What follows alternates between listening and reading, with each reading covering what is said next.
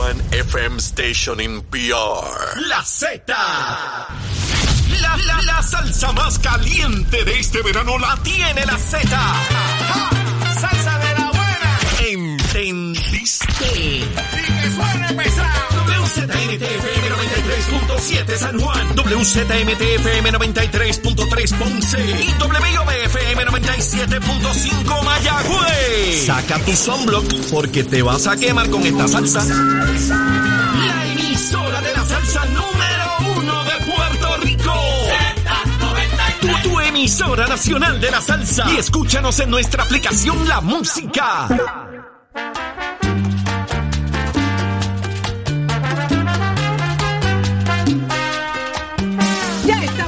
Regreso en Nación Z. Arranca una nueva hora repleta de información, de mucho análisis, de mucho contenido. Son las 7 y 2 de la mañana y usted nos escucha a través de Nación Z. Mire, Z93, 93.7 en San Juan, 93.3 en Ponce, 97.5 en Mayagüez, a través de todas las plataformas digitales y en Facebook.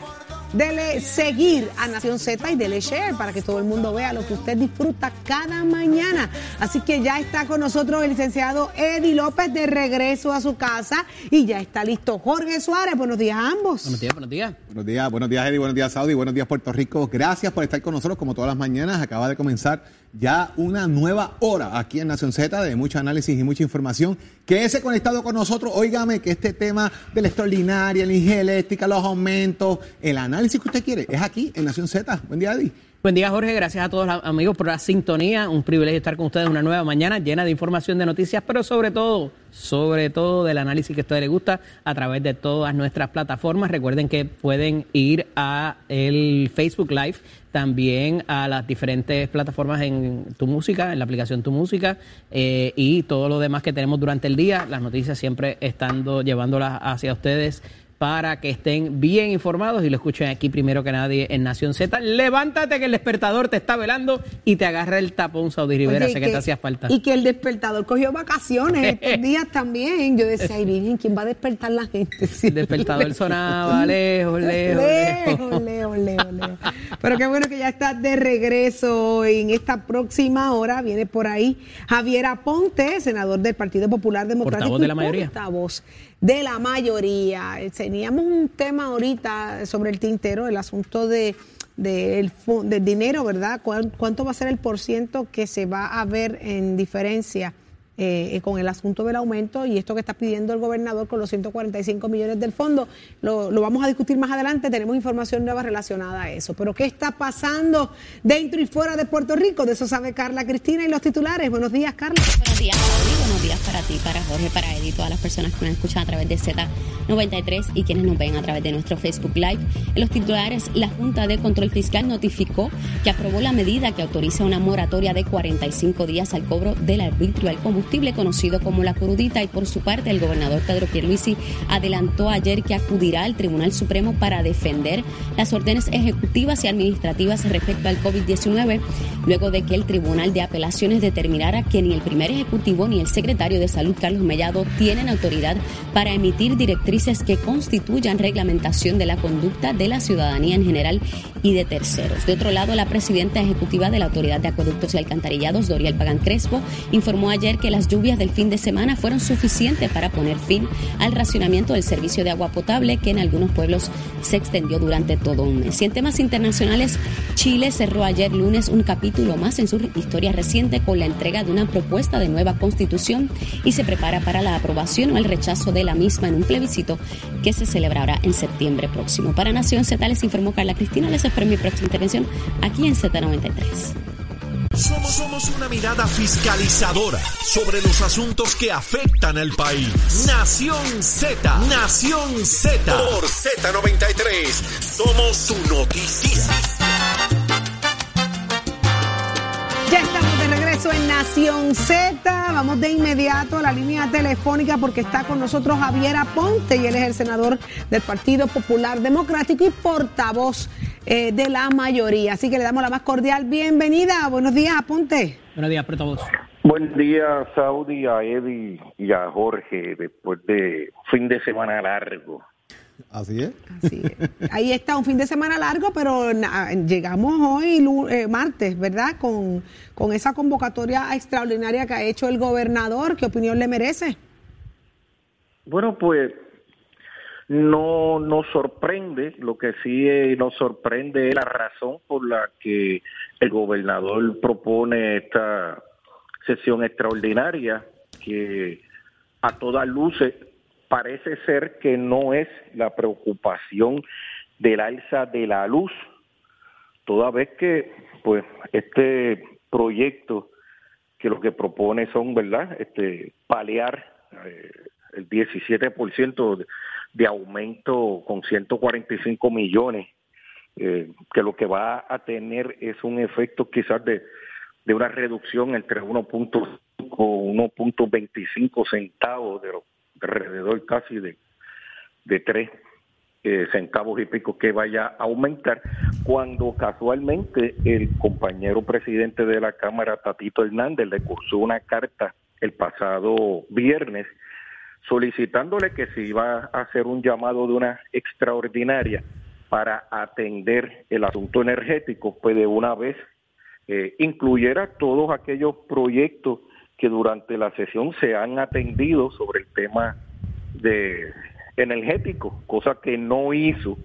Sin embargo, aprovechó la sesión extraordinaria para enviarle al Senado un, un listado de, de alrededor de 20 nombramientos para atenderse en un escaso término de 20 días, en el cual, pues obviamente, allí hay unos nombramientos para juez, eh, al tribunal apelativo y al tribunal de, primera instancia, eh, vuelve a renominar tres miembros de la Junta de Planificación, dos ocasiones anteriores, eh, el Senado no los ha querido atender porque no tienen los votos.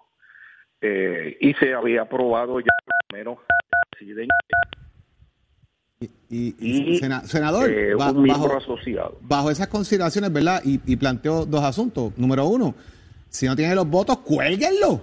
Pues No le piden que lo retiren, cuélguenlo y se acabó, porque el- el- lo dejo, lo retiro. Si no tiene los votos, cuélguenlo. Y, y yo creo que acaban con el tema de que se los estén renominando, porque la información la tienen ahí y tienen los méritos entonces para tomar una decisión y pasar juicio sobre esa persona. Uno. Y dos, ¿cuál es la solución entonces para atender este tema del costo de energía, más allá de que esto va a mitigar un chispito, pero no es que no te vayan a subir todo, te van a subir algo como quieras, o sea, no, hay forma de que no suba, en este caso, la factura de energía eh, al país. Mitigamos el efecto 1.5 centavos, 2 centavos, pero si va a subir 4, nos tocan dos como quiera. ¿cuál, es, cuál, cuál debe ser la salida al fin y al cabo de esto y, y- y a su entender? ¿Por qué el gobernador está tan aferrado a esto? Mira, primero, ah, dentro de las medidas energéticas que allí se han atendido, eh, entre los últimos eh, dos semanas, la comisión del Senado eh, bajó 12 medidas distintas, 12 piezas legislativas distintas, como es el tema de- del asunto de, de la deuda de la Autoridad de Energía Eléctrica, que eso sí le va a costar entre 2 y a 4 centavos un aumento permanente a la factura de la Autoridad de Energía Eléctrica, más eso no está ahí. Mientras se está negociando la parte final de la deuda, eso no está ahí. Entonces, hay otras medidas como el impuesto al sol, como lo es el asunto de, eh, de establecer una medida de hedging o el asunto del tema de crear un fondo permanente para atender al asunto de la varianza de los precios. Y esos proyectos no se toman en consideración. Así que lo que se lo que se toma en consideración es una medida que va a tener un efecto de un impacto de utilizar, como se han utilizado en el pasado y donde estamos financieramente en el país, de estar utilizando ganancias de una corporación para paliar y, y remediar asuntos eh, inmediatos, que el, el efecto que va a tener es solamente quemar 145 millones de ganancias de una corporación. ¿Vale la pena la convocatoria o no? Bueno, definitivamente la convocatoria no vale la pena, porque de- in- indudablemente la convocatoria no es para paliar el, el asunto eh, del problema energético del país, porque si así lo fuese, se hubiesen incluido Tato, ¿qué vamos a hacer? Échale. ¿Por qué no los cuelgan? Dime tú. Bueno, esa es la pregunta preguntativa. Adelante, cuéntanos. Titi, mire lo que tengo aquí. ¿Qué pasó? Mire lo que tengo aquí. Mire lo que tengo aquí. Qué bonito. El A ver, a Daddy ver. A ver. El Daddy Yankee. Ah, ahí. qué lindo. Estuvimos padre. hablando, Tato y yo, una conversación muy seria de los Hot Wheels. ¿Qué pasa, Tato? ¿Qué fue? Tato se me mareó. ¿Qué pasa? El Daddy Yankee, mira. Mucho Se me tumbado. cayó el teléfono, se me cayó el teléfono. Mucho tumbado, mucho tumbado de Yankee. Mucha fuerza ahí. Sí, no, lo tengo ahí, lo estaba terminando. Cuando usted me habló durante el fin de semana, estaba haciendo ese carrito ahí. Ese. Estuvimos chismeando de Hot Wheels el fin de semana. Ajá. Bueno, hay mucha información deportiva durante el fin de semana. Vamos a empezar con la Fórmula 1, el Gran Premio de Gran Bretaña, donde Checo Pérez, mexicano que corre estos carros, que arrancó último, uno de los favoritos a nivel del Team Red Bull. Mira, ese hombre remontó y llegó en la segunda posición.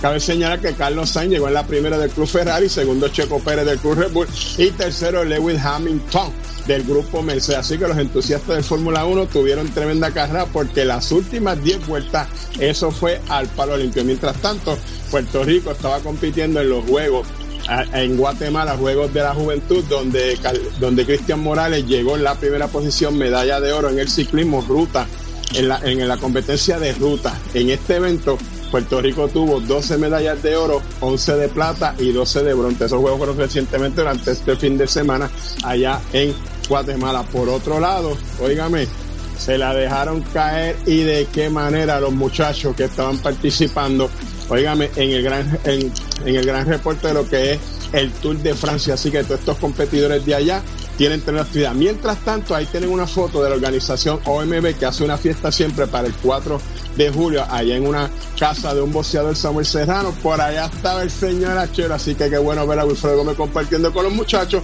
Mírenlo ahí, ahí se ve a Bomba, Wilfredo, el Nene Sánchez, John John Molina, grandes boxeadores, tremendo junte, Paquito Balcárcel de la Organización Mundial de Boxeo. Y para terminar, durante el fin de semana, el periódico Nuevo Día tiró tremendo reportaje de uno que se llama Teófilo Teo Cruz, gran baloncelista de la década de los 60, 70, a principios de los 80, que yo lo vi jugar. Jugó con los Cardenales de Río Pera, jugó con los Cangrejeros de Santurce, gran jugador. Si usted quiere leer tremendo artículo, búsquese la prensa de este pasado domingo para que vea ese gran artículo del gran Teófilo Teo Cruz. Y usted se entera aquí en Nación Z, donde nace la noticia deportiva, el país gachero, up, my friend.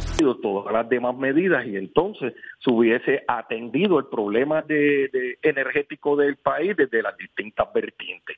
Lo que hay detrás de esto, obviamente, es un proceso de lograr unos nombramientos principalmente al sistema judicial del con una evaluación escasa de 20 de 20 días para ellos colocar otra vez eh, en posiciones en el en el poder judicial personas que en, en un proceso de como te digo de evaluación en un término tan tan corto eh, se le va a hacer difícil a la Asamblea Senador. Así que Usted le ha dado No seguimiento a todo este asunto desde mucho tiempo, ¿verdad? Y presidió una de las comisiones que más incisiva fue en este tema. Eh, y esto no parece que vaya a mermar, y me refiero particularmente a los aumentos requeridos ante el negociado de energía. Eh, se ha pedido también de que de alguna manera se mire este andamiaje eh, jurídico, por decirlo de cierta forma, eh, para propósitos de cómo se van a tramitar los próximos aumentos que existan. Hemos tenido siete en línea. ¿Cuál es el mecanismo que entonces se propondría por parte de la delegación del Partido Popular para evitar que esto nos siga eh, atosigando? Sabemos que es una situación atípica por razón del conflicto bélico, pero eh, nos está afectando bastante a la tarifa residencial, así también como a la comercial. Bueno, el proceso establecido a través del negociado es el, a, a, mi juicio, es un proceso que no necesita de mayor evaluación, toda vez que en todas las jurisdicciones el ente independiente es el que evalúa eh, el asunto tarifario. Y en este proceso de las evaluaciones que ellos han hecho trimestralmente, todas y cada una de ellas han tenido su correspondiente evaluación y, y la determinación, ¿verdad?, de una, de, una, una, una, una decisión muy eh, justificada en términos, en aquellos casos, porque se rechaza un montón. Pero eh, a mí me parece que el escrutinio que se hace en, durante y, y en el proceso de la evaluación es el necesario y el correcto. Aquí lo que aquí lo que tenemos que entender es que obviamente aquí hay un problema de, de compra de combustible entre otras cosas que es lo que ha hecho aumentar. Ajá, el ¿y cómo le metemos mano a no eso? hemos- bueno, lo que pasa, Eddie, es que aquí se han planteado distintas alternativas de buscar cómo protegerte con respecto a la, a la varianza de los precios de la compra. Unas alternativas de ello ha sido crear un fondo permanente. Ese fondo permanente puede eh, establecerse en alrededor de 140 millones que tienes que tenerlo ahí para, para, para paliar un asunto de un cambio eh, de precios en el, en el costo del barril por promedio 140 millones de dólares utilizar alternativas de seguro eh, de hedging para protegerte en las compras, en las varianzas en las compras en los en, en los mercados y que Pero cuán entonces- efectivo puede ser eso, senador, porque eh, el, el precio en el, en la- de la fluctuación del combustible es, es mundial, se está dando a nivel mundial y por más que acapares y compres una gran cantidad con un fondo o, a- o actives la cláusula del, del seguro, del hedging, como quiera, vas a tener la fluctuación en el, en el eh, eh, constante del combustible a nivel mundial. En este momento no tienes ninguna otra alternativa, que es lo que me llama la atención de parte de la de, la petición del gobernador, porque el gobernador lo que quiere utilizar es una ganancia de una de una corporación pública efímera en un momento para atender un problema de un trimestre. Cuando eso se debe, fí- fíjate que lo que él está este, determinando son 145 millones, que es lo mismo que te estoy hablando de un fondo que hay que, que, hay que nutrir en el futuro. Eh, y, y, y con esto, por eso es que te traigo el asunto de que hay que mirar otro montón Por de eso, la contrapropuesta de Pero- ustedes como delegación, ¿cuál es? Bueno, es que el problema no está en la sábana. El problema estriba en que tienes que cambiar la estructura energética del país y sigues arrastrando los pies en términos de traer este, fuentes de energía renovables y los contratos y los proyectos de energía renovable. Tú sabes que van por un escaso 4% cuando la política energética del país no va a la par con lo que con los contratos y los proyectos que se están encaminando. Es ahí donde debe esforzarse eh, y lograr eh, establecer y darle permiso a todos estos proyectos que se quieren entrar para suplir la cartera de energía renovable y que por algunas razones en este país se establecen políticas eh, energéticas para encaminar unas cosas, pero a la hora de la verdad tienes un montón de enemigos contra ese tipo de desarrollo y lo que han hecho es detener la política pública energética del El país. cartel del petróleo gana de nuevo entonces. ¿Qué es lo más fácil? ¿Abrir y cerrar la sesión? ¿Irnos sin 10 ya el, el mañana mismo? Bueno, no necesariamente. Allí, eh, dentro de los nombramientos que se están haciendo a posiciones del Ejecutivo, mi recomendación, porque eso es una determinación de Caucu y es una determinación al final del día del presidente cómo la vaya atender, pero el detalle de eh, a- eh, evaluar los nombramientos al Poder Judicial eh, y a la Junta de Planificación eh, en 20 días. Eso necesita parece- más tiempo entonces. La recomendación es o colgarlo o que lo retiren o no tocarlo. muchísimo muchísimo más tiempo bueno este a mi juicio es una determinación como te digo de caucus pero el término por la razón de lo que a mi entender esta solicitud de esta sesión extraordinaria es que me parece totalmente atípica y llena de un montón de nombramientos eh, fuera de, de término, pues no me parece que sea una de ¿Eh? buena fe que ha enviado el gobernador. Ahí está. Ahí está. Muchísimas gracias, Javier Aponte, senador popular y portavoz de la Buen mayoría. día, siempre la Gracias, Gracias representante, por senador, nosotros. portavoz. Ya ustedes escucharon, vieron que esto pues, esto es gato por liebre. Falta eh, de buena fe del gobernador, ha dicho Dice- ahí el portavoz. Dice, dice que, el portavoz. que de alguna manera como que quieren utilizar el proyecto para convocar lo extraordinario y, y adelantar la causa de los nombramientos. Interesante ese planteamiento que hace Javier ahí. y que no se quieran tocar otros asuntos pendientes relacionados a- al asunto energético, eh, también llama mucho la atención, que es lo que está proponiendo El asunto Tatito. del cartel del petróleo que parece que vuelve a ganar y, y no hay quien batalle contra eso para las fuentes renovables y todo lo que te tiene que hacer. Increíble. Qué increíble, señores, qué increíble. Martes bien Un martes poderoso, señores. Vamos a ver qué pasa. Petróleo, Eso es mañana. Cartel del petróleo, cartel de la brea, cartel de cuánta cosa hay por De ahí. todo. Ay, señor. Pero ya está con nosotros Raúl Candelario, y él es un experto en economía, de seguro que va a reaccionar a esto. Adelante, Jorge. Buenos días, Raúl Candelario. Gracias por estar con nosotros la mañana de hoy. Buenos días, Jorge. Un placer siempre estar contigo y con el grupo. ¿Recuperado del fin de semana largo? Pues realmente no quiero que siga, de verdad. Me encanta su honestidad. Oye, eh, Raúl, eh, de inmediato, eh, dentro del tema presupuestario de Puerto Rico, ¿verdad? Está el tema de si se aprobó el presupuesto, si está válido el presupuesto de la Junta, válido el presupuesto del país, qué pasó con esto, pero se atiende lo que es la ley 86 de, eh, de la foránea. Y en esto también pues, se ha creado controversia porque hay, hay cosas incluidas ahí de otros temas, hay demandas, etcétera, pero en sí, la ley 86 de la foránea, ¿subvenciona el problema? Eh, yo creo que vamos a, vamos a ver cómo esto se trata y te lo explico rápido. Eh, la situación es la siguiente. Teníamos una medida de presupuesto, teníamos una medida que básicamente le suple el 17%, 18% de los recaudos del país, se lo suple a los recaudos del Estado. Estaba suelta, como tú sabes, el conflicto del 4% Tesoro Federal. Eh, le dijo al gobierno, tienen que tener esto fuera para final de este año. Se trabajó por el Departamento de Hacienda para lograr un lenguaje que lo permitiera. Eh, en ese camino fue un poquito tortuoso, diferencias entre industriales y el propio gobierno en la manera de articularlo, más eh, eh, la parte legislativa y lo que también quería traer. Y como resultado final, luego de un proceso que llegó hasta un informe de, de conferencia, se aprueba la ley eh, de la, eh, que sustituiría el recaudo del 4% de las empresas foráneas. Eh, así que técnicamente en esa parte se cubre en que, como sabemos, lo que entró finalmente fue el presupuesto de la Junta. Y segundo, que se atendió la parte de los recaudos por lo de las foráneas. Curiosamente, ya la ley, que le podemos decir la de la foránea, pues donde ha creado una controversia ahora, no es eso. Es en un artículo que se le introdujo casi al final de la medida, el artículo 86, que modifica las planillas informativas que rinden los notarios. Eh, debe, debemos conocer, y tal vez ya es de, de conocimiento de ustedes, que en el día de ayer la Asociación de Abogados de Puerto Rico entabló una acción legal de sentencia declaratoria para declarar nulo el artículo 86.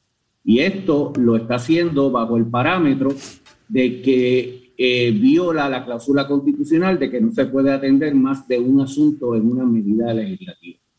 Así que tenemos la parte de los recaudos que fue atendida, eh, ¿verdad? La, la, la, dificultad que había con, la, con el sustituto del recaudo del 4% de la foránea, pero tenemos ahora algo que está vivo en el pleito eh, que se acaba de, de erradicar, que es para que no entre en vigor o que se declare inconstitucional el artículo 86 que modifica las planillas informativas de notarios. Que eso, que, está, que eso está en la Constitución, en el artículo 3, sección 17, que específicamente limita que si no está en el título más de un tema en una legislación, quedaría nula. Y por ahí es que ve el asunto. Y ese, ese, esa es la petición que tiene, que tiene en este caso la Asociación de, de Abogados, que cuenta con el respaldo de, de los realtors, que cuenta con el respaldo del Colegio de Notarios, que mostraron preocupaciones en los pasados días y otros tipos de entidades, eh, donde particularmente, fíjate, eh, el, el, el, el, issue era que el presidente de la Cámara, que es el autor de la enmienda, eh, perseguía el poder atender mejor el asunto de las transacciones en efectivo. Eh, evidentemente, el problema es que la medida que quedó el lenguaje entra en otros tipos de transacciones también, que, que, no necesariamente son de este carácter efectivo, pero se consideran como tales. Eh, una dación en pago, una donación. Eh, estás trasladando el dominio y entonces al hacer eso te crea unos problemas que antes no tenía y hay unos cargos adicionales que están en eso que no necesariamente tienen que ver con evasión, que tienen que ver con, con productos, con situaciones que se dan en el trámite de los instrumentos negociables y entonces pues crean unas variedades en eso y básicamente ese es el, el, el problema que traen los notarios en sus consideraciones. Esto, y, y, al igual que el hecho de que muchas transacciones, como la vigencia de la ley fue inmediata, eh, muchas de las transacciones que estaban pendientes a cerrarse, pues sencillamente quedaron en el aire y no se pudieron cerrar. Así que, que crea unas dificultades que yo creo que es cuestión de que se pueda eh, poder armonizar a futuro eh, lo, que, lo que pretende el, eh, la acción del, del, presidente de la Cámara y, ¿verdad? y que puedan continuar entonces los negocios de la manera que ordinariamente suceden. Así que esa es la situación que hay con el artículo 86, que curiosamente después del primero de julio, cuando creíamos que todo había terminado ahí ya, pues entonces tenemos un, un nuevo issue generalizado sobre transacciones. Al fin y al cabo, el efecto de que, ¿verdad? De que esto sigue en el tribunal y establezcamos que hay una partida de que, de que sí, de que vamos hipotéticamente a decir, se gana en el tribunal y se determina que hay que detener la implementación. El efecto de esto entonces en el presupuesto del país. No, no, no, Joy. Eh, se puede separar. Se puede eh, separar. Sí, sí, sí, estrictamente. Pudiese incluso el gobernador haberlo vetado de línea y nos evitábamos el problema. No, no, no, no, no, no, no, no, muy distinto. En el caso de los vetos de línea, se hacen en las partidas presupuestarias. El gobernador no tiene esa, esa capacidad de vetar de otra manera en, una, en, una, en un documento, en una resolución que no sea una resolución presupuestaria. Así que no, no es, distinto. El gobernador no, el efecto, entonces, al fin y al cabo, el efecto, al fin, de verdad, dentro de todo el proceso, cuando culmine, es que se dejaría sin efecto o se postergaría o lo que fuera o, se anularía para legislarlo nuevamente con algún otro tipo de lenguaje.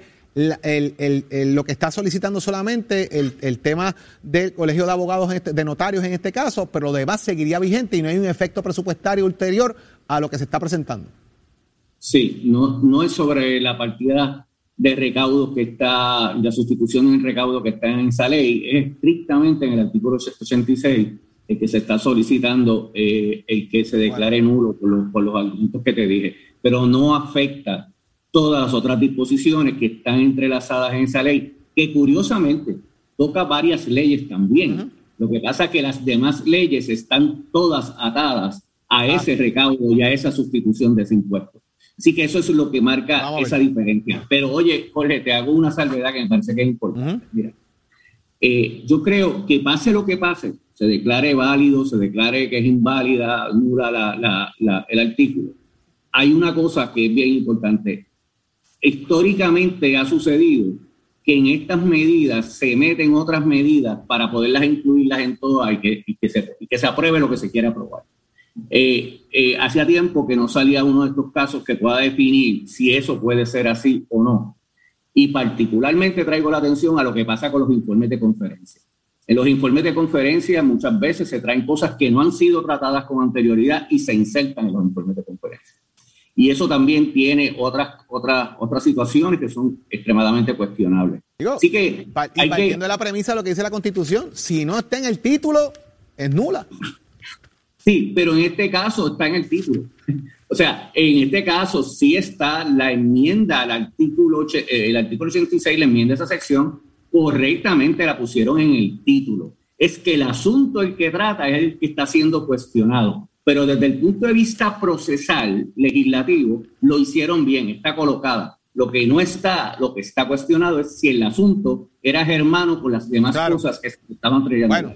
Vamos a ver, Raúl, en qué termina todo este tema eh, y obviamente el trámite legislativo, legal, interpretaciones entre todo ello. Al fin y al cabo, ¿qué va a pasar? Pues sabremos en los próximos días sobre todo este tema y obviamente pues las críticas que se han levantado en los pasados días en los, en los diferentes rotativos eh, y lo que están tratando de hacer ver, ¿verdad? De que es un ataque que paralizaría una industria, muchos elementos que se han dado en los últimos días. Oye, y, y otra cosa, a raíz de esto y las críticas que recibe el presidente, entonces el presidente presenta una resolución para atender el comité de estabilización. O sea, que, este, que esta situación definitivamente no va a quedar aquí. Ahora es para investigar.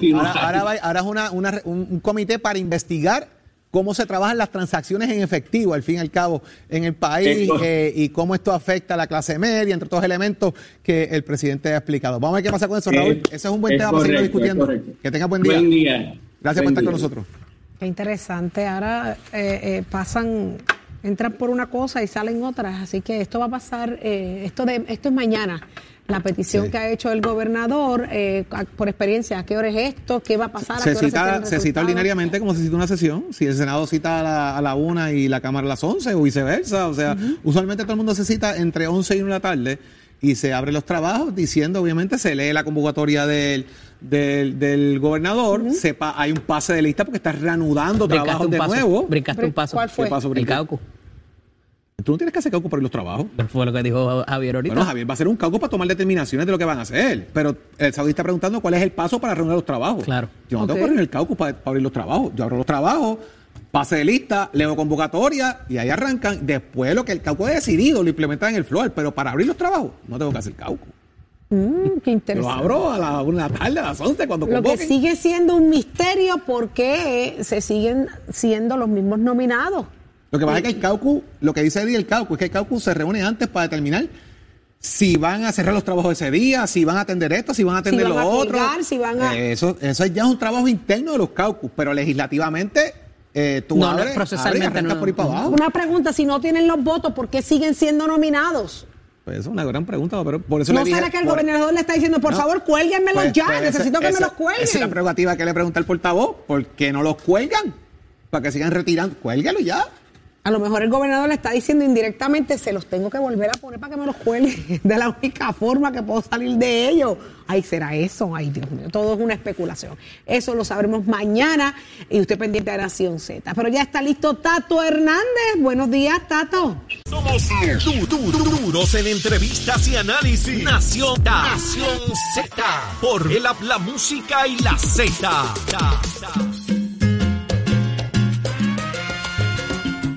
Continuamos en Nación Z y estamos listos a través de Z93 y también está listo el licenciado Leo Aldrich. Muy buenos días, licenciado. Buenos días, Leo. Buenos días, Saudi. Buenos días, Eddie, Jorge, toda la gente que nos ve y nos escucha. Un privilegio siempre estar con ustedes. Hay varios temas que queremos tocar, pero licenciado, le confieso algo. Siempre que escucho que ya los delegados allá en el, los delegados pro estadidad entregaron los informes, yo pienso en usted inmediatamente. Ay, no, no me digas. Si, si se lo tengo que Saudi, confesar, se lo tengo ¿qué- que ¿Qué hicieron confesar. ahora? No, no, ¿Qué eso es, lo que, ahora? eso es lo que yo quiero saber. Yo pienso en usted, porque usted sabe que usted va ahí, mire, al, ahí al dedillo de qué es lo que está pasando y qué es lo que está pasando. Queremos que nos cuente, qué Hay- sabe hay tenedores, de hay esos tenedores. informes. Meten miedo. Bueno, Hay tenedores. parece, al parecer, al parecer radicaron sus más recientes informes, eh, que supongo que es una terrible pérdida de, de papel y una terrible pérdida de tiempo y una terrible pérdida de recursos, pero eso es lo que hicieron porque así se los requiere esa ley terrible que a finales del 2020, como un Frankenstein a última hora, el Partido No Progresista aprobó sabiendo que iban a tener eh, una minoría en la legislatura. Así que crearon esta ley que es un Frankenstein que se les puede las manos, por supuesto, y ahora tienen que lidiar con eso de su creación.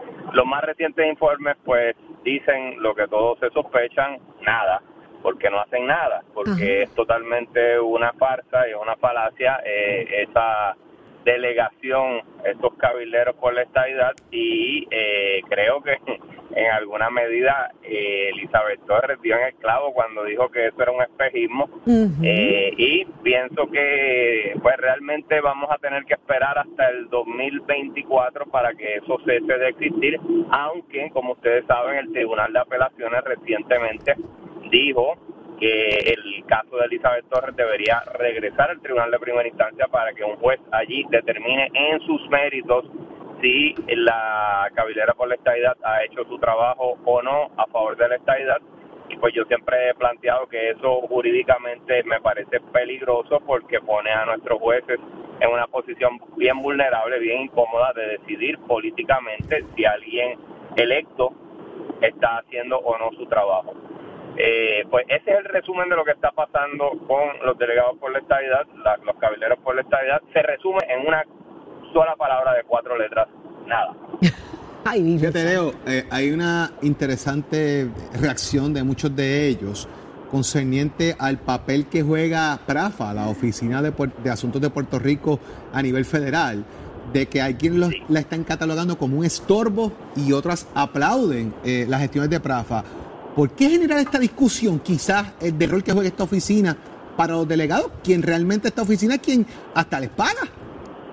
Correcto. Y recordemos que es PRAFA. PRAFA es una agencia del gobierno del Estado Libre Asociado, es una agencia que responde en este caso al gobernador Pedro Pierluisi, que es el que sienta la política pública de todo el Poder Ejecutivo, incluyendo en Washington. Así que PRAFA es un organismo que responde única, exclusiva y directamente al gobernador Pedro Pierluisi. Supongo yo que tiene que ver un poco con las eh, riñas de política de los locales, ¿verdad? En Puerto Rico, sobre si Pierluisi está haciendo bien su trabajo, sobre si es un estadista verdaderamente comprometido con el ideal. Eh, todas esas riñas minúsculas creo que se proyectan en, esa, en esas peleas con Prafa. No estoy diciendo que no pueda haber algo sustantivo en torno al funcionamiento logístico y administrativo de Prafa, pero realmente el, mucho mucho del, del, del, esfuerzo, del ánimo de estos eh, cabilderos por esta idea se ha ido en criticar a la agencia de gobierno del gobernador Pedro Pierluisi que lo representa en la capital federal. Ese ha sido una de las tareas principales que han tenido los delegados por la estadía, reitero, este monstruo, este Frankenstein, esta ley que se hizo a último minuto en el 2020 por el PNP, le ha salido el tiro por la culata y ahora están bregando con las consecuencias de, de ese Frankenstein que crearon, incluyendo críticas de ellos hacia la agencia de gobierno que representa Pedro Pierluisi en Washington. Leo, ciertamente el Estado de Derecho queda, ¿verdad?, un poco entre medio con las determinaciones judiciales, pero aquí no es donde único ha habido un vacío en ese Estado de Derecho. Vemos que en el condominio Sol y Playa en Rincón vimos unas manifestaciones en el fin de semana con una convocatoria a derribar un muro particular cuando la controversia en los tribunales todavía no ha terminado. ¿Qué nos tienes que decir en cuanto a eso? Eso mismo, Eddie, que eh, yo, yo entiendo el desespero y entiendo que, que uno, ¿verdad? Pues sienta que un, lado sienta que ganó y que no se están tomando los remedios para mostrarse que ganó, es decir, que se derriban, porque los tribunales han dicho que, que sí, que e, ese, ese, eso debería no, no estar allí. Pero como tú bien señalas, hay un concepto que se llama que una sentencia venga final y firme. Aunque tú y yo estemos litigando, Eddie, y tú ganes, eso no significa que yo estoy desprovisto de remedios. Yo puedo apelar, yo puedo pedir reconsideración y después de que todo eso suceda y el asunto tenga final y firme, es decir, que no haya posibilidad adicional de, cuestionarlo, de litigarlo, de alguna forma escudriñar lo que se ha resuelto, es entonces y solo entonces cuando puede tener fuerza de ley esa sentencia, a menos que por supuesto hay uno, uno, unas excepciones a ese principio general, pero pienso que eh, había había que obviamente sin quitarle méritos a la, a la lucha política y ambiental que esta, estos grupos eh, eh, enaltecen, ¿verdad? Ellos llevan a cabo, son activistas, pero en estricto derecho pues habría que esperar a que la sentencia tenga final firme e inapelable. No sé si ya está en ese punto porque desconozco los detalles, ¿verdad?, del caso en específico y, cómo está en el tribunal, pero ciertamente para que un caso ya no, esté vivo, ya que esté una controversia totalmente resuelta, tiene que advenir final firme e inapelable. No sé si está en ese punto, si no lo está, pues por supuesto habría cuestionamiento eh, de índole legal quizás. Eh, y están, dañando propiedad pues, privada, si no fuera así, Leo, están rompiendo un muro, es propiedad privada todavía. Eh, esa? podría, podría, podría argumentarse eso eh, y, además que pienso, ¿verdad? Esto eh, habría que también considerar que aun si fuera eh, una sentencia final y firme, que se busque un remedio que pida la, el derrumbe de eso a través de los tribunales, que creo que, que podría tomarse eso como, como una posibilidad, pero de nuevo, sin restarle mérito a que ellos llevan a cabo este tipo de actividad para atraer atención mediática y para atraer atención a sus causas. Eh, Pero en un pasado cercano, eh, Leo, hemos visto que cada vez que se da ese tipo de situaciones y llegan a radicarse el cargo a los manifestantes, nada pasa. Los jueces de ordinario no encuentran causa a pesar de que se destruye propiedad y que se hace la, ¿verdad? los incidentes lamentables que hemos visto contra la uniformada. Eh, esto pudiera dar pie quizás a que, ¿verdad? A que se envalentonara para que este tipo de cosas siga ocurriendo. No, no, no, no lo veo así, no lo veo así porque como tú sabes, en el derecho penal cada caso se evalúa caso a caso, o sea, hay que no no se puede simplemente coger una red y decir, bueno, todos los casos está pasando esto y hay que ver eh, específicamente la persona imputada si existe prueba suficiente, si hay una una prueba que pueda vincularlo con el alegado acto, hay que ver cuál es el alegado acto, hay que ver cuáles son los elementos del delito que se le imputa. No es tan fácil como decir, ah, bueno, es que no no no no pasa nada. Creo que hay, habría que ver caso a caso qué es lo que está sucediendo y si la policía o el Departamento de Justicia le están radicando los cargos correctos, si se lo están radicando a las personas correctas y, importante, si tienen la evidencia suficiente para radicar los cargos. Entonces, luego de ese análisis es que podemos llegar a alguna conclusión, pero pero pienso que esto eh, ha tomado un ha tomado una relevancia mucho mayor de lo que conlleva una disputa eh, bastante puntual entre un condominio y, el límite que tienen para construir.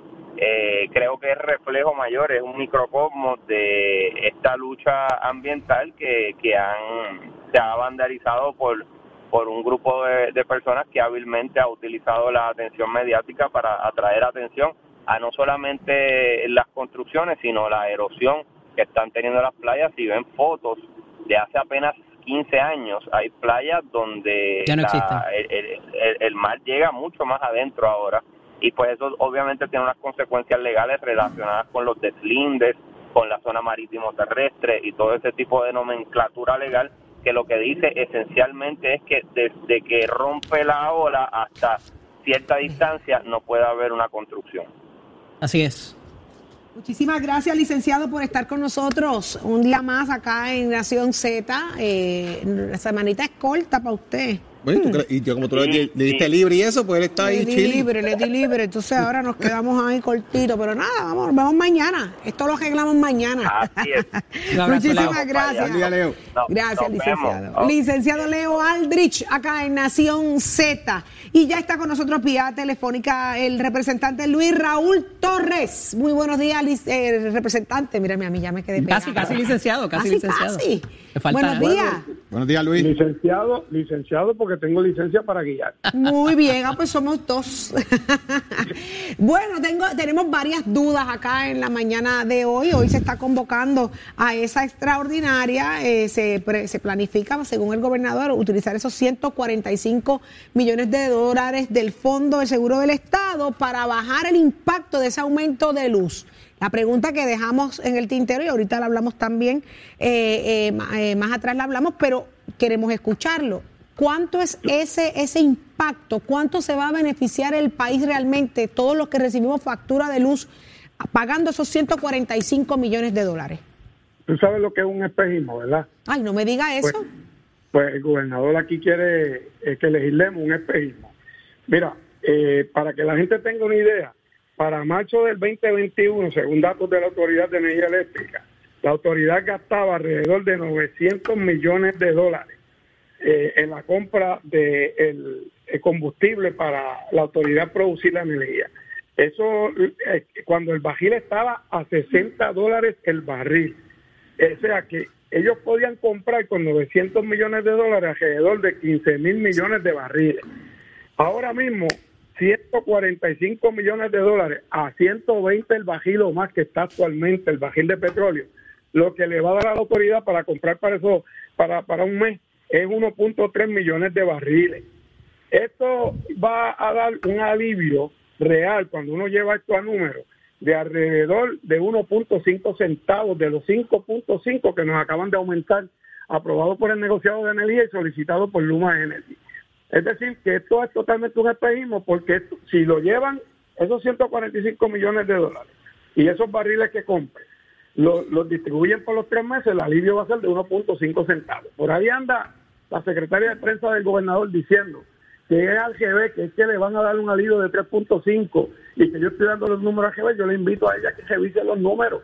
Y si fuera verdad que aún así lo que nos van a dar es 3 centavos de alivio, como quiera, vamos a tener que estar pagando 1.5 o 2 centavos eh, de aumento adicionales a los 6 que ya hemos pagado en menos de un año, pedidos por Luma y aprobados por el negociado de energía. Y esto es temporalmente, le van a quitar 145 millones de dólares al Fondo de Seguro del Estado, que, que es dinero que pagan los patronos y los empleados para un seguro cuando tienen accidentes en los trabajos puedan recibir servicios médicos, medicamentos, terapia, tratamiento y se los van a quitar al fondo para dárselos a Luma. Cuando no le siguen a Luma que haga economía, que deje de despilfarrar, que ya se han sobregirado por 60 millones de dólares en seis meses y que además tampoco cobran las cuentas que le deben las agencias de gobierno, que le deben más de 200 millones de dólares a la Autoridad de Energía Eléctrica y no le pagan cuando eso se presupuesta los presupuestos de cada agencia.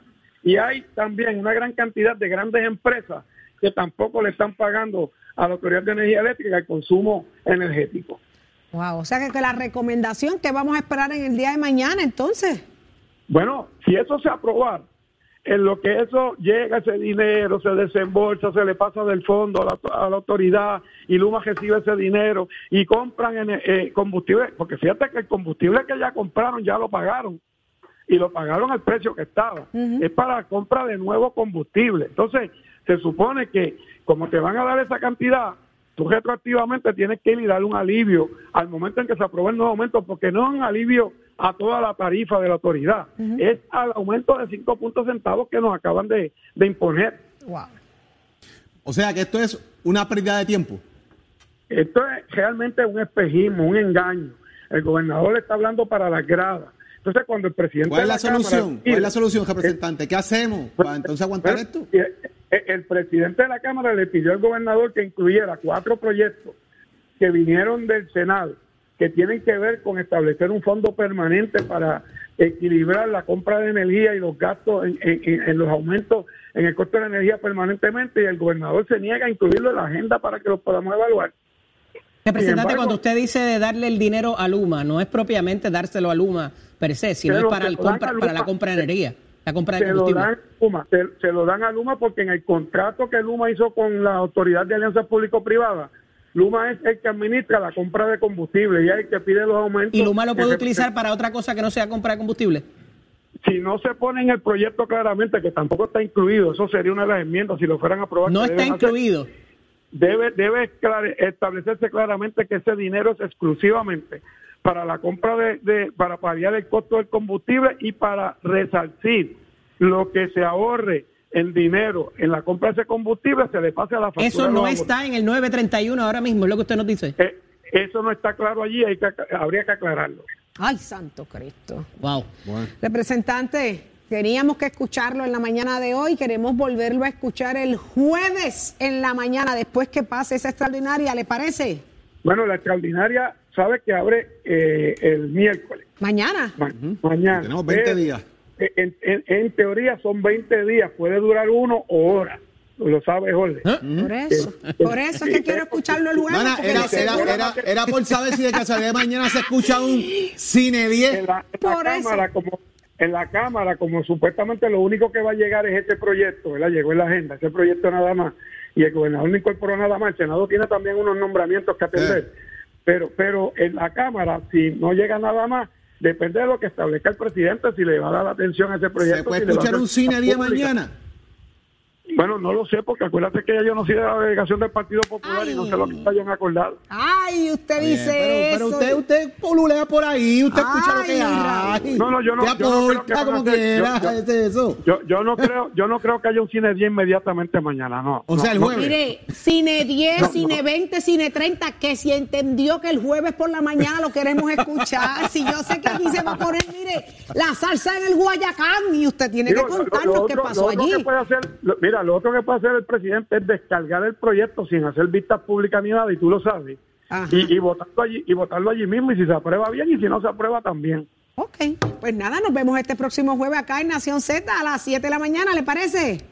Bueno, acepto la cita. Muchas gracias a los tres y que Dios bendiga al pueblo de Puerto Rico. Cerrada la sesión, muchísimas gracias. Dicho eso, óigame, preste atención. Ahora sí es verdad. Ustedes estamos todos escuchando. No levanten los trabajos todavía. No, no, todavía no, pero presten atención a lo que yo les voy a decir, porque esto nos afecta a todos, es lo que todos aspiramos. Es que el retiro, mire, preste atención, el retiro es responsabilidad de cada uno de nosotros. Todos nos queremos retirar en algún momento, algún día. Nadie planifica trabajar toda su vida, imagínese usted. pero pocos podrán retirarse y vivir como desean. Así de triste pero no podemos dejar nuestro futuro financiero y calidad eh, de vida en manos de otros, ni de nuestro patrono, y mire, ya usted ha escuchado, mucho menos del gobierno. Por ello, existen productos que le pueden ayudar. Sabemos que las anualidades hoy día se han convertido en productos de mucha ayuda porque ofrecen principal garantizado y mejores rendimientos. Para hablarnos un poco más de esta gran buena noticia, está con nosotros José Requena, presidente de JR Assurance. Le damos la más cordial bienvenida. Buenos días. saludos, saludos, Saudi. Feliz de que esté con nosotros, pero vamos a empezar. ¿Qué es una anualidad? Saludos, sí. Una anualidad es un contrato emitido por una compañía de seguro. Es un producto financiero diseñado para hacer crecer los fondos de una persona y luego, al anualizarse, se puede convertir en una fuente de pagos mensuales por un periodo determinado o de por vida. En nuestra oficina trabajamos varios tipos de ellas, fijas e indexadas. Las anualidades fijas proveen un rendimiento de un por ciento en adelante, mientras las indexadas le permiten un rendimiento mayor por la participación de diversos fondos tales como SP500, mercados desarrollados y mercados emergentes. En algunos de estos, la participación es de hasta un 75% de su crecimiento. ¿Y qué beneficios tienen estas? Porque en semanas anteriores nos había mencionado que algunas anualidades tienen bonos de apertura. Saudi, es muy cierto. En la actualidad tenemos contratos que sus bonos fluctúan desde 2.5 hasta 6%. Su principal de inmediato y manera garantizada va a comenzar a crecer mientras su estrategia de rendimiento le ofrece un mayor capital para que luego pueda convertirlo en un ingreso de por vida. Ahora, es muy importante mencionar que su estrategia de rendimiento debe ser bien elegida. Si es para hacer crecer el capital, tenemos diversos fondos a escoger. Y si es para retiro, la base de ingreso le puede ayudar a duplicar el mismo y vivir de un cheque vitalicio. Ave María, ese es el sueño de cualquiera, José. ¿Y quiénes deben considerar estas? Pues muchas personas piensan, hoy soy muy joven y yo no necesito nada de eso, de prepararme para el retiro ahora. Otros piensan que por ser mayor ya no tendrán algún beneficio. La realidad es que una anualidad es para todas las personas que quieran prepararse para el retiro. Aquellas personas que tengan algún capital para invertir, personas jóvenes o de edad mediana pueden duplicar su dinero de manera garantizada y segura, con un interés anual de 6% por 10 años garantizado para luego vivir de una renta. Y personas mayores preocupadas porque su dinero no rinde donde está o se le termine el mismo mientras cumplen más edad. Pueden optar por recibir un cheque mensual vitalicio. Su principal siempre estará garantizado y su rendimiento será mayor al que actualmente tienen. Por ello deben comparar su instrumento actual y asesorarse con nosotros. ¿Y qué sucede si la persona no quiere un contrato a largo plazo y quiere hacer como una inversión a menor tiempo? Bien importante. Estas personas deben considerar nuestra campaña 5 en 5, que es un producto compuesto donde una compañía aseguradora nos garantiza 5% de rendimiento en 5 años, mientras otra compañía que maneja fondos de inversión, que en la actualidad es líder en el manejo de esto y cuenta con un capital de 8.6 trillones de dólares, nos va a permitir participar de hasta un 75% de rendimiento en algunos mercados. Increíble que esto existe, que esta gran oportunidad está ahí. Amigos, ya lo escucharon. Principal garantizado, mayor rendimiento y un ingreso de por vida son algunas de las características que nos brindan las anualidades. No dejen de llamar a JR Assurance al 787-503-2005. Anote el número 787-503-2005. José, gracias por esta valiosa información y darnos un respiro. Gracias a ustedes por la oportunidad y recuerden que nos pueden seguir en nuestra página www.ingresodeporvida.com, Facebook, Instagram o nuestro canal de YouTube donde estarán este y todos nuestros videos. También pueden visitarnos en la Avenida Roosevelt, edificio 1500, suite 401 en Guaynabo, porque amigos, es momento de que una pequeña inversión obtenga un gran rendimiento. Así mismo es. Muchísimas gracias, de verdad que sí, por las buenas noticias. Oigan, pero que ya esto se acabó, son las 8 de la mañana. Leo Díaz Urbina ya llegó, está listo, lo vieron con el tanque de gasolina. Le costó cara, pero la trajo. Porque esto, él no va a dejar, aunque le suban la gasolina, él no va a dejar de quemar el un camel pack, pero de gasolina. Así que será entonces hasta mañana, Jorge, Eddy, Carla, Chero, Tato Hernández, todo tu equipo de Nación Z listos para un nuevo día, si así Dios lo permite, pero otro que está más que listo es adelante Leo Díaz en Nación Z Nacional. Excelente día.